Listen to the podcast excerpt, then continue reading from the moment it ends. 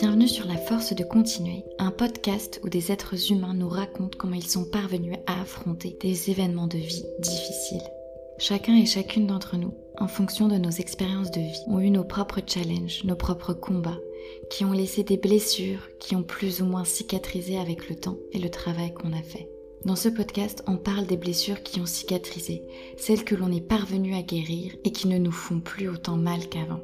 À travers différentes histoires de vie, des personnes veulent nous raconter comment elles sont parvenues à surmonter leurs difficultés et qu'est-ce qui leur ont donné la force de continuer. Cet épisode est le deuxième d'une série de deux épisodes. Si vous n'avez pas écouté le premier, je vous invite d'abord à le faire et de revenir sur celui-là ensuite. Dans l'écoute qui va suivre, vous allez entendre le témoignage de Swazik qui a été diagnostiqué d'un cancer du sang à 26 ans. Aujourd'hui, elle nous parle de la rémission et de son expérience vécue après la maladie. Allez, c'est parti, on y va. Très bonne écoute. Si le cancer prend toute la place, le problème, c'est que le jour où on est en rémission, hmm. bah, ça veut dire que le cancer est plus là, ça veut dire qu'il n'y a plus de problème, on avance, on continue. Quoi. Et c'est vraiment pas le cas. Pour les malades, très souvent, la rémission est plus dure que la phase de traitement. Et ça peut être assez paradoxal, ça peut être compliqué à comprendre. Mais comme je te disais, pendant les traitements, en fait, c'est l'instinct de survie qui prend. Donc non, on n'est pas courageuse, on n'est pas, non, on n'a pas, euh, on n'a pas de la force que les autres n'auraient pas. Non, en fait, c'est juste, t'as pas le choix, tu es là-dedans, tu, tu, tu avances pour ta survie, donc euh, tu avances. Mais par contre, c'est ça, une fois, euh, une fois en rémission, en fait, autant justement l'entourage a pu comprendre ce qui se passait au fur et à mesure et au moment de la rémission est juste soulagé de savoir que ça y est, c'est terminé, le cancer est derrière. Autant pour les personnes malades, c'est une autre étape qui commence. Parce que, bah, comme je te disais, moi, par exemple, euh, c'est là que j'ai commencé à vraiment prendre le temps de comprendre que j'ai failli mourir, en fait. c'est un fait. Euh, et c'est là que j'ai commencé à le comprendre et à l'assimiler. C'est là que j'ai commencé à comprendre par quoi j'étais passée, et après, il y a tout un travail en plus de se redécouvrir, de, s'accepter avec justement son nouveau corps, que ce soit à l'intérieur ou à l'extérieur, toutes les nouveautés qu'il y a, avec toutes les conséquences aussi. C'est vraiment pas rare qu'il y ait des, troubles cognitifs, de la perte de mémoire euh, pendant, un temps, pas forcément euh, éternellement, mais ça c'est pareil. Euh, en fait, les conséquences des traitements, on ne sait pas si c'est temporaire ou si c'est à long terme. Donc, tu continues un peu le, au jour le jour que tu as appris avec les traitements et en même temps, tu as envie de bah, justement d'avancer, de retourner dans quelque chose euh, de normal, entre guillemets. Mmh. Donc, c'est ouais, de réussir à, trouver un équilibre dans tout ça, mais clairement, une fois la rémission annoncée, c'est vraiment pas fini pour la personne qui, qui a eu le cancer. Donc là aussi, par rapport à l'entourage, je sais que c'est je sais que ça a demandé déjà beaucoup de, de force, justement, beaucoup de présence, mais c'est pas terminé justement parce que le cancer est plus là. Toute l'identité dont tu parlais est encore bien présente. Ça va être de la reconstruction aussi. Et c'est vrai qu'on en parle beaucoup moins ou très peu de cette, de cette période de l'après. C'est super important que, que, que, tu puisses en parler et du coup évoquer, évoquer ça et, ton propre vécu, ta propre expérience euh, sur, euh, sur la rémission. Tu disais tout à l'heure que euh, on te redonnait, enfin, cette impression de euh, on, te, on, te, on, te, redonne tout ça d'un coup et, euh, et, que toi, après, tu te, tu te retrouves euh, avec ça. Et comment tu as, géré ça? Comment tu as fait pour, pour passer cet après, en fait? Comment tu, tu l'as ressenti? Comment tu l'as vécu? Le corps médical, pour moi, en tout cas, je sais que ce n'est pas le cas pour tout le monde, mais pour moi, il m'avait prévenu que la rémission, c'était un moment difficile mais ils m'ont juste prévenu en fait. J'ai pas l'impression qu'il y avait, euh, tu vois, autant euh, quand tu arrives justement que tu as ton diagnostic, justement, on te sort ta liste de, de, de, d'effets secondaires possibles, euh, on te sort ta liste de, enfin voilà, ton agenda justement avec tes différents rendez-vous. Mais pour l'après, et, et d'ailleurs, moi, mon dernier traitement, même si justement j'en avais entendu parler, même si j'ai essayé d'aller lire des témoignages pour, pour m'y préparer un peu quelque part, ben, mon dernier traitement, j'ai vraiment flippé en fait. Donc, mon dernier traitement euh, s'est passé en hospitalisation pendant trois semaines. Et donc, à la fin des trois semaines, j'étais vraiment partagée entre j'ai juste envie de me barrer de là, retourner dans mon cocon à moi, retrouver mes, voilà, mon chez moi avec mes marques, etc. Et en même temps, je suis flippée de me retrouver toute seule. Je suis flippée de me dire que s'il y a un problème, bah, il n'y a pas un médecin à portée de main, que maintenant c'est à moi de savoir si ce que je ressens, c'est grave et il faut que j'aille voir quelqu'un, ou est-ce que non, c'est normal, c'est correct, tu peux vivre avec. Et tu vois, j'avais justement beau avoir euh, essayé de me renseigner un peu avant, ben, j'ai eu ce truc-là que, que, que j'ai beaucoup entendu depuis par d'autres, c'est qu'effectivement, tu t'es retrouvé pendant des mois à voir les médecins quasiment toutes les semaines, si ce n'est pas toutes les semaines, euh, à avoir des, prises de sang régulièrement, etc. Et là, on te dit, OK, bon, bah, en rémission, c'est bon, on vous retrouve dans trois mois. Pardon? Et il se passe rien pendant trois mois, euh, je vois personne, euh, rien, il n'y a aucune prise de sang. Il, peut potentiellement y avoir des prises de sang quand même, mais en tout cas, tu avais vraiment l'impression de passer d'un énorme suivi un vide euh, comme bah, d'où cette image là de on te redonne on te redonne ton corps ta vie ton agenda tout ça euh, euh, tout, ton package on te, on te redonne tes affaires et puis débrouille-toi avec comme j'étais à Montréal au moment de ma maladie. En plus, j'avais réussi à obtenir un visa, donc moi, je n'étais pas du tout dans l'optique de rentrer en France à ce moment-là, j'étais plutôt dans l'optique de rester au Québec. Pendant les deux ans de, justement de traitement, de doute, etc., euh, mon objectif, c'était retourner au Québec. Donc, euh, j'avais un conjoint à l'époque. Et donc, en fait, une fois que la, rémission a été annoncée, deux mois après, j'étais retournée, euh, j'étais retournée à Montréal. Et ça, je te dirais que aujourd'hui, ça serait à refaire. Je le referais sûrement différemment. En tout cas, je le vis vraiment comme j'ai voulu, justement, comme beaucoup, j'ai voulu retourner à ma vie d'avant.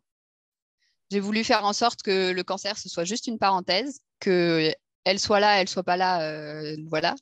tu vois, j'utilise cette, idée de parenthèse parce que pour moi, dans une phrase, une parenthèse, tu peux l'enlever, la phrase a toujours du sens. Tu la mets, la phrase a toujours du sens, tu vois. Donc pour moi, justement, je l'ai un peu trop vécu comme une parenthèse et j'ai un peu trop voulu retourner à la vie normale, entre guillemets, là encore. En plus, il s'est avéré que j'étais dans une relation toxique, donc ça n'a pas aidé. Et en fait, ça s'est complètement retourné contre moi dans le sens où j'étais en burn-out un an et demi après ça. j'ai tenu pendant un an et demi avec ça. Je te dirais que j'ai géré au niveau physique justement la fatigue, euh, les douleurs qui pouvaient rester, les cicatrices, etc.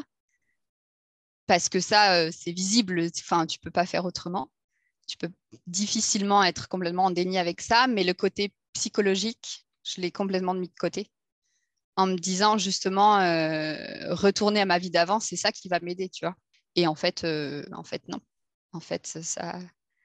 Aujourd'hui, je vois les choses différemment. Aujourd'hui, je me dis que que le cancer, il est là pour quelque chose. Que moi, je fais partie des gens qui pensent que en fait, c'est le corps qui fait passer un message, message qui n'a pas été entendu avant autrement, et qu'il a dû prendre euh, bah, voilà des, des, manières un petit peu plus fortes pour faire pour se faire entendre je pense que si justement on ne va pas chercher le, pourquoi c'est arrivé, si on ne va pas chercher à savoir qu'est-ce que ça nous apprend sur nous, sur, euh, sur ce qu'on était avant et sur ce qu'on veut être après, ben voilà, à nouveau, ça se, ça se réveille et ça se... Ok, tu ne l'as pas compris par le cancer, tu vas le comprendre par le burn-out. Euh, voilà, donc moi, j'ai mis du temps avant de vraiment euh, chercher à comprendre, avant de vraiment aller plus profondément dans tout ça, pas m'arrêter juste au physique en conséquences physiques. Qu'est-ce qui t'a fait euh, aller dans cette direction-là, de plus euh, réfléchir à ce qui s'est passé, euh, plus essayer de, comprendre, de te connaître? C'est le burn-out que tu as eu Ça a été un ensemble de choses, je pense, parce que j'ai eu plusieurs relations toxiques, pas, pas seulement amoureuses, mais en tout cas, j'ai eu plusieurs relations toxiques. Et en fait, c'était le fait de le fait de m'oublier, le fait de ne pas m'écouter dans tout ça, qui m'a qui a qui m'a finalement mené au burn-out. Et en fait, là, c'était vraiment en mode, OK, ça suffit, en fait. Ben, justement, je me suis mise à écouter les messages que je voulais pas entendre jusque-là, en fait. Et je me suis dit que ça pouvait pas continuer comme ça parce que c'était au final, euh, ça, c'était pas justement les, personnes avec qui j'avais des relations toxiques qui en souffraient, c'était moi avant tout. Donc, ce qui fait que j'ai fini par m'écouter, c'est que euh, j'ai fini par entendre le message et fini par me dire que, que j'étais importante dans l'histoire. Et je pense que le, cancer chez les femmes, potentiellement, il y a, de ça, en fait. Il y a justement de. Et toi là-dedans Toi, est-ce que tu t'écoutes? Est-ce que tu prends soin de toi? Et aujourd'hui, euh, alors, il y, a, évidemment encore du travail, euh, encore des choses à développer, encore des choses à, faire grandir, mais, euh, Mais aujourd'hui, je m'écoute beaucoup plus qu'avant mon cancer. Aujourd'hui, je me prends beaucoup plus en compte. Je me priorise beaucoup plus.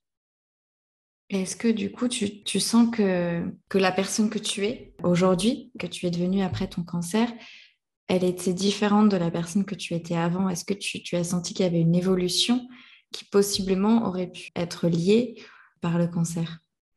Oui, ouais, ouais, ça a été euh, progressif. Hein. C'est là où justement euh, il faut faire attention avec les, témoignages qu'on entend, où c'est justement euh, aujourd'hui je suis plus du tout la même personne, aujourd'hui je profite de la vie à fond, aujourd'hui je vois les choses complètement différemment. Oui, peut-être, mais ça n'arrive pas du jour au lendemain. Il faut surtout pas minimiser toute la progression vers ça en fait. Moi, je sais que ça a été quelque chose d'assez d'assez dur justement dans la culpabilité. Hein, euh, reparlons-en, on en a aussi envers nous. Et moi, je sais que d'entendre ces témoignages-là, j'étais, mais moi, je suis pas là-dedans. Moi, le cancer, il m'a pas appris ça en fait. Il m'a pas appris à pleinement vivre la vie. Euh, je, je, je, je, suis pas, je suis pas bien en ce moment et non, ça m'a pas permis ça. Et j'avais beaucoup de culpabilité par rapport à ça parce que on a, enfin, en tout cas, moi, j'ai l'impression que avec ces témoignages, enfin, c'est des, c'est des raccourcis que les médias font, mm. en fait. Tu vois, je ne remets pas du tout la, cause sur les personnes qui témoignent, attention. Euh, c'est clairement le, raccourci des médias, euh, voilà, en gros titre, euh, depuis mon cancer, je vis mm. la vie pleinement, tu vois. et on minimise beaucoup trop la progression, le travail qu'il y a entre bah, justement la maladie et, le moment où, ouais, on se sent vraiment différent et on se sent mieux et, et où ça va dans le bon sens quelque part. En tout cas dans le sens qu'on voudrait nous. Et justement, aujourd'hui, euh, je me bats un peu dans ce sens-là, dans le sens de parlons aussi de cette période où parlons de cette période où ça va pas. Parlons de cette période où euh, ben, on nous apprend qu'on est en rémission et d'un côté on est soulagé, content parce que clairement on en avait marre des traitements, on s'entend. Hein. Et en même temps, on flippe. En même temps, on n'est pas du tout rassuré. En même temps, bah, on a peur de la rechute on se retrouve, comme je te dis, avec tout ce package qu'on se, se, retrouve sur les bras, et package qui a quand même bien bougé aussi. Hein. On ne nous le rend pas comme on nous l'a mm. donné. Donc, il y, a tout ça, et en même temps, justement, notre entourage qui est super content, super soulagé, et enfin, ça y est, c'est terminé, mais pas du tout, en fait. Et on est vraiment dans un, dans un entre-deux, dans un mélange d'émotions, un melting pot d'émotions. Et comme on n'entend pas parler de ça, on se sent bien seul là-dedans, quoi. Et, sauf que comme n'importe quel, euh, c'est, au final, c'est une transition de vie qu'on, vit là, euh, transition qu'on n'a pas du tout choisie. Et comme toute transition de vie, ça se fait pas du jour au lendemain. Ça commence par un deuil. Enfin, clairement, il y a, un deuil de la personne qu'on était avant à faire. Parce que non, le cancer n'est pas une parenthèse, pas dans le sens dont j'en parlais tout à l'heure en tout cas pas un morceau de ta vie que tu peux enlever ou remettre et que ça change pas grand-chose au sens de ta vie. Euh, bah non, c'est tu, auras beau reprendre euh, ta vie comme avant, ben, le cancer a laissé forcément des traces. Et après, c'est à chacun de justement en faire quelque chose, d'y donner, euh, donner un sens, d'en retirer des choses, d'en retirer justement les, les, les ressources, les forces qu'on a eues à ce moment-là J'oublie tout le temps euh, qu'il l'a dit, mais euh, il y a cette phrase qui dit qu'on ne sait pas à quel point on est fort jusqu'à ce qu'on n'ait pas le choix. Et en fait, le cancer, c'est ça, quoi. Et, c'est ce qui est souvent ressorti dans les échanges que j'ai eus avec mes proches, justement, de dire Ouais, putain, t'es super forte, moi, je pourrais pas. Mais si, en fait, tu pourrais. Parce que moi, avant ça, euh, j'aurais dit que je pouvais pas non plus. Mais parce que j'en savais rien. Parce que, parce que je savais pas que j'avais cette force en moi et parce que de toute façon, tu n'as pas le choix, encore une fois, instinct de survie. Mais du coup, découvert que tu avais cette force en toi, mais développe-la, euh, fais-en quelque chose. quoi. Mais ça passe par, clairement, ça passe par un deuil. Ça passe par euh, le, deuil, encore une fois, je te disais que de la personne qu'on était avant, du corps qu'on avait avant, de l'énergie qu'on avait avant, ça passe par une période complètement de, doute, quoi. Une, période de, en fait, je suis qui? En fait, euh, qu'est-ce que, qu'est-ce que justement cette expérience fait de moi? Je fais quoi avec ça? Et c'est tout à fait OK d'être dans un gros doute à ce moment-là et d'être dans des moments où ah, ça va mieux et en fait ça redescend et hop, ça va mieux. Toute une, montagne russe. Ça prend du temps et enfin, je, le dis maintenant justement parce que, parce que j'ai eu le retour du boomerang, mais il faut prendre ce temps-là. Il faut clairement prendre ce temps-là. pour pouvoir se retrouver soi et justement pour faire les choses différemment en fait. C'est super euh, important que tu dises ça et que, et que pour les personnes qui nous écoutent, si, euh, si elles ont vécu euh, une histoire similaire ou si elles ont actuellement des problématiques comme toi tu as pu avoir, de se rappeler que oui, ça prend du temps en fait et que c'est pas du jour au lendemain que tout va bien aller et qu'il faut passer aussi par ces étapes-là.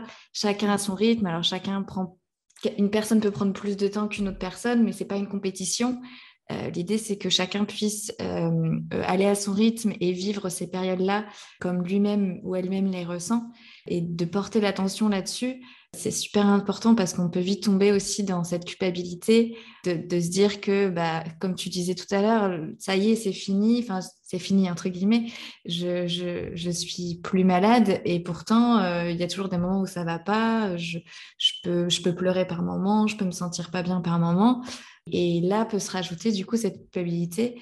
Mais du coup, c'est vraiment bien que tu, que tu puisses exprimer ça et, partager toi ton expérience pour les personnes qui nous écoutent, pour les aider aussi à traverser ces, ces, périodes-là. On n'apprend pas déjà justement à, mm. se, connaître, à s'écouter, à savoir euh, c'est quoi nos besoins, c'est quoi nos valeurs, c'est quoi nos... Déjà de base, on n'apprend pas ça. Non seulement on n'apprend pas ça, mais en plus, on sait à quel point c'est important de travailler dans la vie, d'avoir une profession, d'avoir... Euh, voilà, une famille, etc., euh, etc. Et on se pose même pas la question de nous là-dedans, qu'est-ce qui on est, qu'est-ce qu'on fait. Donc forcément, quand on a une épreuve comme ça qui arrive, peut y avoir les, vieux réflexes qui reviennent. D'ailleurs, professionnellement, c'est une, question qui se pose après le cancer.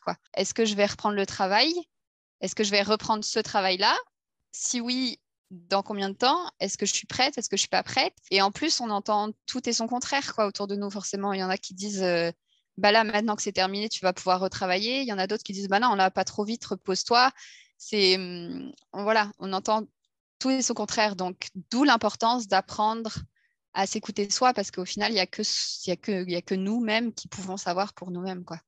Et alors, comment toi, tu, tu en es arrivé là où tu en es aujourd'hui, après euh, tout ce que tu as vécu, après toute cette période-là? Qu'est-ce qui t'a permis de, te reconstruire, de, de, définir ce que toi, tu voulais vraiment faire? Qu'est-ce qui t'a permis de continuer et, euh, d'en arriver là aujourd'hui? Bah, Donc, du coup, je suis passée par toute une période où j'étais plus dans le déni qu'autre chose. Voilà, j'étais plus dans cette idée de, parenthèse. Euh, c'était terminé, elle est fermée, avançons. Et le burn-out est vraiment venu me réveiller en mode ça suffit, en fait, stop. Maintenant, par contre, voilà, justement, effectivement, ça s'est fait très progressivement. Moi, c'est passé par quitter ma job, prendre mes valises et traverser le Canada en train toute seule. Chacun son truc. Euh, mais j'avais besoin et je, encore aujourd'hui c'est quelque chose que, je garde, euh, que je, tente de garder en tout cas, de, de m'écarter physiquement de tout ça et de prendre un moment toute seule. Quelque part c'était un peu me mettre au défi aussi parce que justement partir seule déjà c'est pas quelque chose qui se fait beaucoup. Hein, euh, mm. J'ai beaucoup de personnes qui m'ont dit ah ouais, moi j'oserais pas. Donc partir seule, partir euh, seule en tant que femme en plus. Mm. je l'ai fait au Canada. On est d'accord que je ne l'ai pas fait en France ou en Europe en tout cas. C'est quand même un peu plus sécure. Et bon, moi, mon défi supplémentaire en plus, c'est que ça allait principalement parler anglais et que clairement, je ne suis pas très bonne en anglais et que justement, d'habitude, quand je voyage, je me cache toujours derrière les autres euh, qui parlent mieux anglais que moi. Mais justement, quelque part, c'était ma manière à moi de reprendre le contrôle, d'être euh, à nouveau actrice en fait de, ma vie et de faire OK. Il y en a qui ont, décidé pour moi jusque-là, je me suis laissé faire, ça suffit, maintenant stop. Ça, c'était ma manière à moi de, comme vraiment près de ces, ces, relations toxiques, j'ai mis, j'ai mis un stop et je me suis expliquée aussi. Pas en mode victime, pas en train de me justifier, plus vraiment à poser mes limites. Genre, ça, ça a été comme ça pendant jusque-là, mais c'est plus, je, n'accepterai plus. Donc stop. Maintenant, toi, tu en fais ce que tu veux, mais moi, je pose ça. Donc ça, ça m'a bien aidé aussi. Maintenant, euh, clairement, ça a été à refaire plus tard avec d'autres euh, situations. Hein. C'est, des choses qui s'apprennent euh, progressivement. Donc, j'ai eu d'autres, d'autres situations qui m'ont encore appris un peu plus à poser mes limites et encore un peu plus. Ça a été aussi de, d'apprendre à me connaître encore une fois, mmh. justement d'apprendre ce que je n'avais pas appris jusque-là, de savoir c'était quoi mes valeurs, c'était quoi mes besoins, euh, d'écouter mes émotions et de savoir euh, un peu plus les, justement les, les comprendre. Et je me suis fait aider pour ça. J'ai vu une, une psy notamment. Dis notamment parce, parce qu'aujourd'hui, justement, j'apprends à me connaître en essayant différentes choses aussi. Mmh vu une acupunctrice, euh, j'ai vu une énergéticienne, euh, je fais du théâtre d'impro. Enfin, tu vois, c'est des, choses vraiment euh, différentes qui me permettent aussi de sortir un peu de ma zone de confort et de tester, voir qu'est-ce qui, me, qu'est-ce qui me convient, qu'est-ce qui me convient pas, d'aller découvrir peut-être des choses que que je soupçonnais pas forcément, voilà, des compétences que je, ou même les développer, vraiment d'apprendre à me connaître progressivement. Et c'est encore en cours on, ne se connaît jamais complètement. Là, justement, je suis entrepreneuse depuis pas très longtemps et c'est une nouvelle casquette qui me fait voir encore d'autres parts de moi, tu vois, qui me fait découvrir à quel point je suis perfectionniste. et que c'est compliqué et que ça me freine dans, mes projets. Et donc, euh, ben, c'est un nouveau défi quelque part. Et d'ailleurs, ça, là-dedans, euh, potentiellement, ça va avec ma confiance de la vie que j'ai développée aussi. Ça, euh, clairement, je pense un truc important aussi, c'est de se poser la question qu'est-ce que j'ai mis en place Justement, c'était quoi mes ressources assez naturelles, assez faciles que j'ai pu mettre en place pendant les traitements, pendant mmh. la maladie? Moi, comme je te disais, ben, en fait, euh, d'avoir plutôt confiance et en les médecins et en la vie, ça m'a vachement aidé. Euh, j'ai fait de l'humour aussi. Euh, voilà. par contre, il a fallu que j'apprenne à dealer avec ma fatigue et avec, avec le fait de ne pas pouvoir profiter de tout en tout temps comme je le voulais. Mais du coup, ça m'a appris le lâcher prise. Donc, toutes ces choses-là, c'est des choses que j'ai bien aimé avoir finalement. C'est des ressources qui m'ont aidé, qui m'ont soutenu et donc que je développe, que j'ai développé et que je développe encore aujourd'hui. Apprendre à, savoir c'est quoi ces, points forts pour pouvoir les développer. apprendre vraiment à se connaître progressivement au fur et à mesure et à, apprendre à connaître ses, ses limites, ses valeurs, ses besoins. Voilà, de différentes manières en fait. Je pense qu'on peut l'apprendre autant par ses proches que euh, bah, justement avec des professionnels qu'avec différentes activités.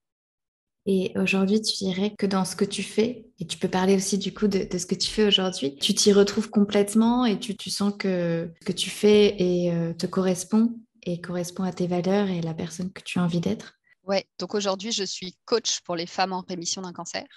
Pour moi, ça fait complètement du sens non seulement avec évidemment mon expérience, de me dire que en fait ce cancer, il m'a servi à moi pour mieux me connaître, mais en plus il peut aujourd'hui m'aider, enfin ouais, il peut me permettre d'accompagner d'autres femmes dans cette situation-là. Et ouais, c'est évidemment complètement en, lien avec mes valeurs et justement, là aussi, j'apprends, je, tâtonne avec d'autres personnes ici. Je suis en train de développer des groupes parce qu'aujourd'hui, c'est ce qui me parle davantage. Alors, je, fais du coaching individuel aussi, mais justement, dans, tu vois, dans l'écoute de soi, euh, réussir à, m'éloigner des, des, injonctions, des on doit, des c'est ce qu'il faut faire et d'apprendre davantage à, m'écouter, à savoir ce que je veux. Et ce qui fait qu'aujourd'hui, je suis en train de développer des groupes plus que de l'individuel alors que je suis au début de ma carrière. Oui, bien sûr, ça fait carrément du sens.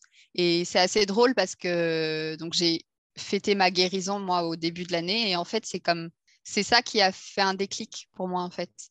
Parce qu'avant ça, je me voyais accompagner les personnes en transition vers la retraite, sujet que j'ai en tête depuis plusieurs années, justement. Donc, euh, ben voilà, ça me paraissait évident que ce soit là-dedans. Et en fait, euh, et tout en gardant quand même en tête, hein, évidemment, les femmes en rémission d'un cancer, c'est pas arrivé du jour au lendemain non plus. Mais je l'avais en tête pour plus tard. Et en fait, avec ma propre guérison, je me suis dit, mais pourquoi attendre plus tard En fait, ça a fait comme un déclic à ce moment-là. Pour moi, ça fait ça fait complètement du sens. Je suis absolument convaincue de l'intérêt d'accompagner aussi dans cette phase-là. Parce que justement, comme je te disais, euh, on n'est pas informé, on n'est pas accompagné, on sait, que c'est une phase difficile, mais sans savoir, euh, enfin voilà, sans, sans, sans savoir euh, quoi faire avec ça et enfin par qui se faire accompagner quoi. Et justement les groupes, parce que dans mes valeurs, il y a justement la solidarité et que je crois fort en la force du groupe et justement, on a tellement cette impression d'être seul à vivre euh, telle ou telle mmh. affaire, d'être seul à. Typiquement, les troubles de mémoire, en fait, euh, on le, ça ne se dit pas beaucoup, quoi. Alors que les troubles de mémoire, c'est très courant après les traitements d'un cancer. Ouais, je me dis que la force du groupe de savoir justement les, échanges, euh, on appelle ça aussi de l'intelligence collective. Et, et d'avoir toute cette énergie-là de groupe avec des femmes qui peuvent avoir vécu la même chose, mais pas la même chose, hein, on s'entend. Chacun vit différemment, mais je crois que ça peut avoir vraiment beaucoup d'impact pour ces femmes-là.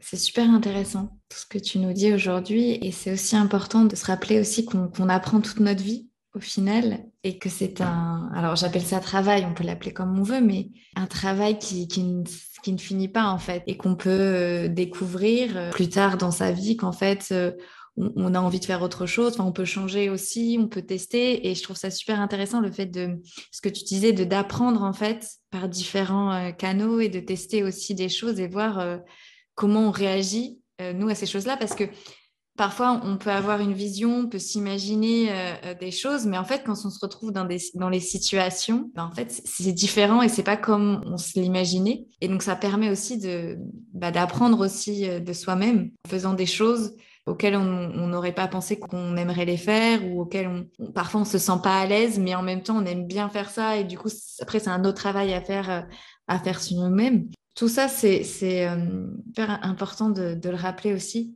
oui, ben, ce qui, ce qui m'aide beaucoup aujourd'hui, justement, ce que j'ai appris finalement, euh, que j'avais déjà un peu avant, mais qui s'est euh, ben, voilà, justement que qui s'est vraiment révélé au moment de la maladie et que j'ai développé encore davantage aujourd'hui, c'est que je me dis que chaque événement me permet de me connaître davantage, que ce soit un événement positif ou négatif en fait. Et je parlais de transition de vie euh, tout à l'heure et en fait c'est le cas pour tout. C'est-à-dire que bah, justement, un nouveau travail, là, moi en tant qu'entrepreneuse, une nouvelle casquette, ça m'apprend encore des nouvelles choses mmh. sur moi devenir maman, c'est sûr que ça t'apprend des nouvelles choses sur toi, tu vois. Voilà, un nouveau travail, euh, une nouvelle activité, peu importe que quel que soit l'événement, et aussi bah, voilà, des événements euh, malheureusement tragiques, difficiles, ça ne peut que nous apprendre des choses sur soi. Donc moi, quelque chose qui m'aide beaucoup aujourd'hui, c'est de me dire que justement, tout ce qui arrive, c'est encore une nouvelle euh, occasion d'apprendre des choses sur moi. Et c'est ce que je souhaite aux personnes que, que j'accompagne.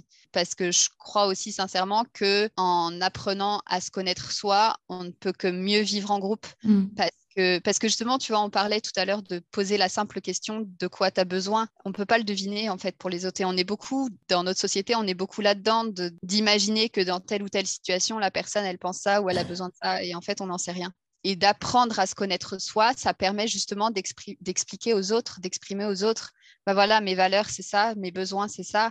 Et donc, de plus facilement interagir finalement les uns avec les autres.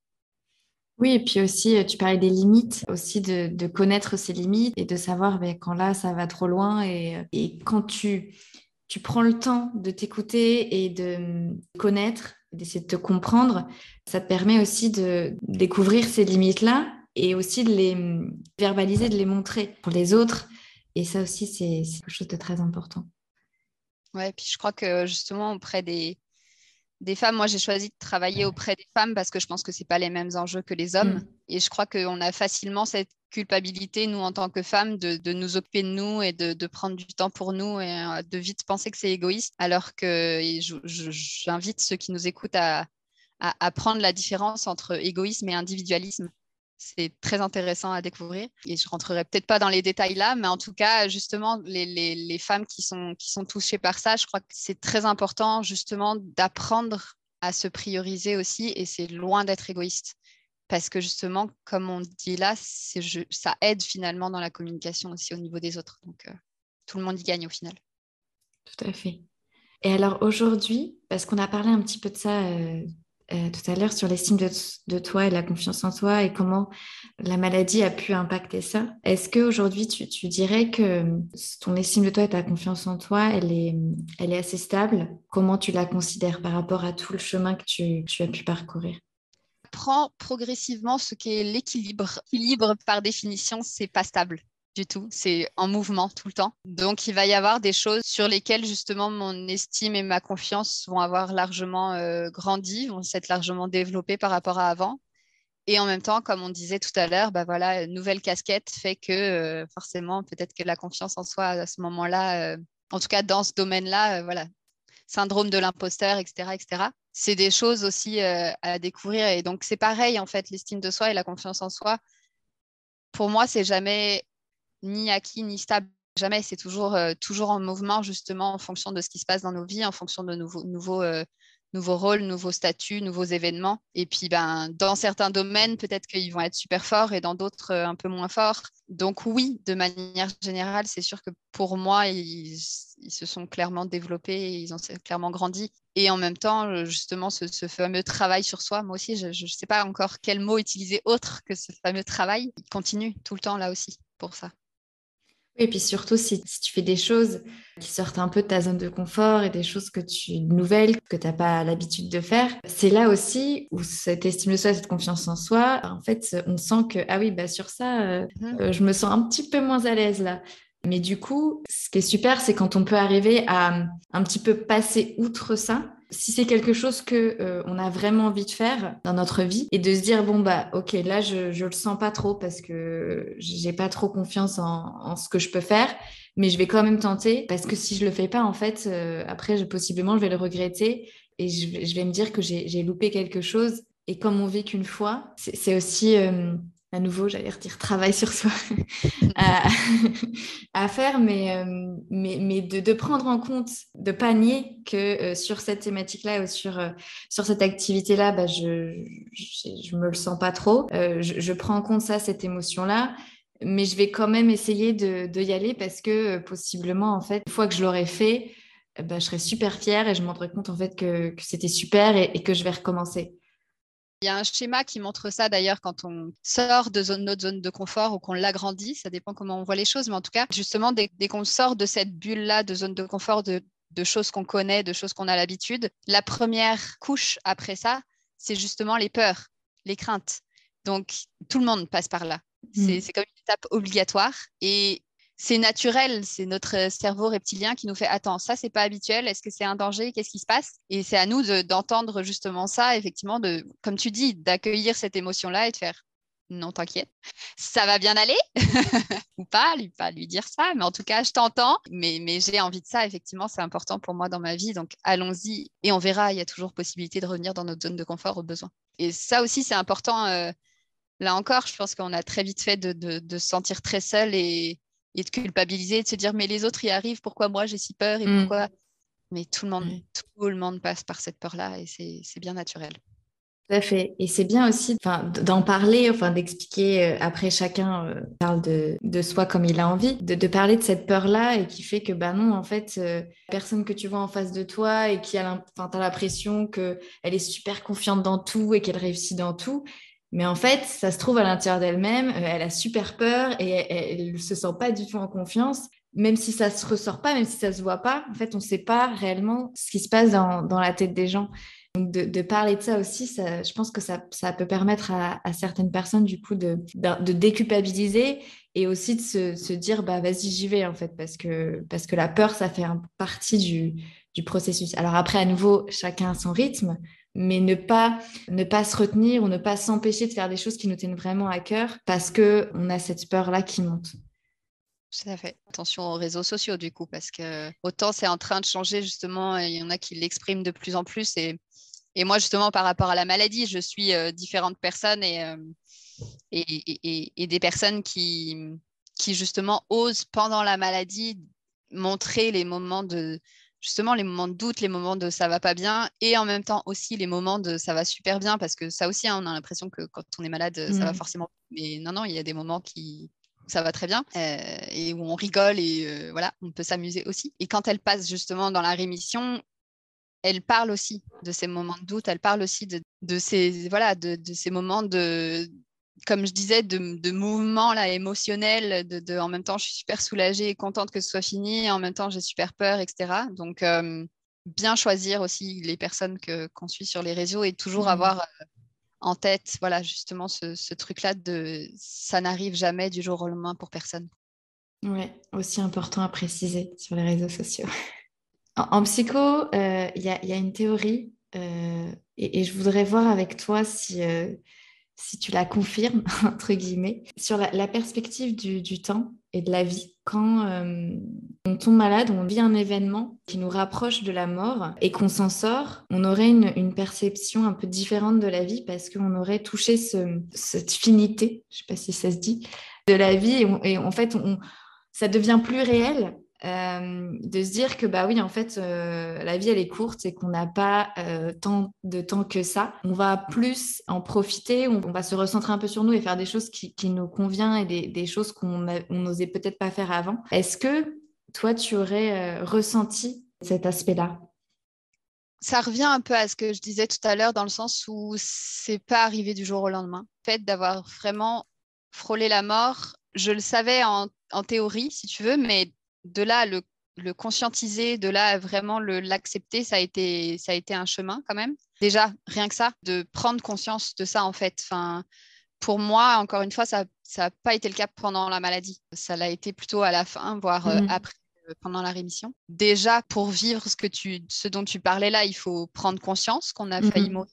Et après ça, euh, encore une fois, ça aussi, ça a été progressif. Et même aujourd'hui, je ne suis pas forcément dans cette idée-là de en tout cas, mettons que je, veux nuancer pour justement ne pas donner cette impression que absolument tous les jours, je vis comme si c'était mon dernier jour et que je profite pleinement. Et tu vois, non, je, j'ai une vie comme à peu près tout le monde. Par contre, effectivement, c'est sûr que, et, ça peut passer par la maladie, tout comme ça peut passer par le deuil de quelqu'un de proche, etc. Mais je pense que c'est sûr qu'il y a des personnes de mon âge qui n'ont peut-être pas eu d'événements qui leur permettent aujourd'hui de se dire oh waouh, potentiellement demain je suis morte quoi. C'est pas quelque chose que je me dis tous les jours, mais c'est sûr que c'est quelque chose que j'ai en tête et clairement, enfin, en fait, avec la maladie, clairement, on perd l'innocence quoi.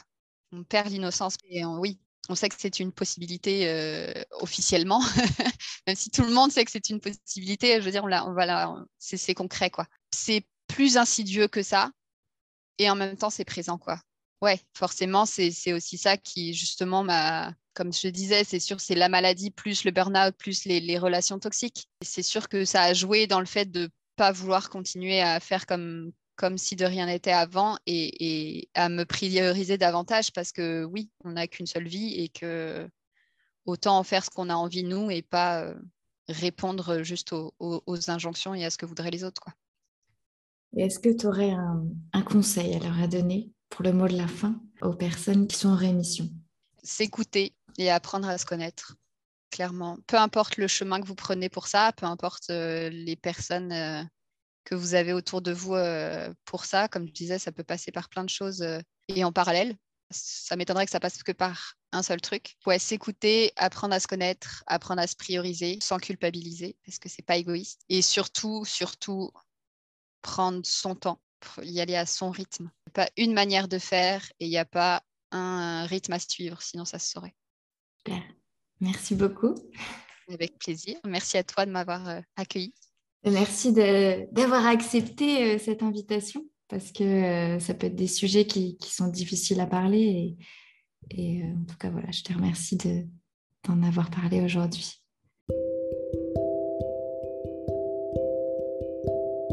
Et voilà, c'est fini pour cet épisode. J'espère qu'il vous a plu, inspiré et qu'il vous aidera à affronter les événements de votre vie. N'hésitez pas à laisser un commentaire, à en parler autour de vous et à partager cet épisode. Cela m'aidera beaucoup.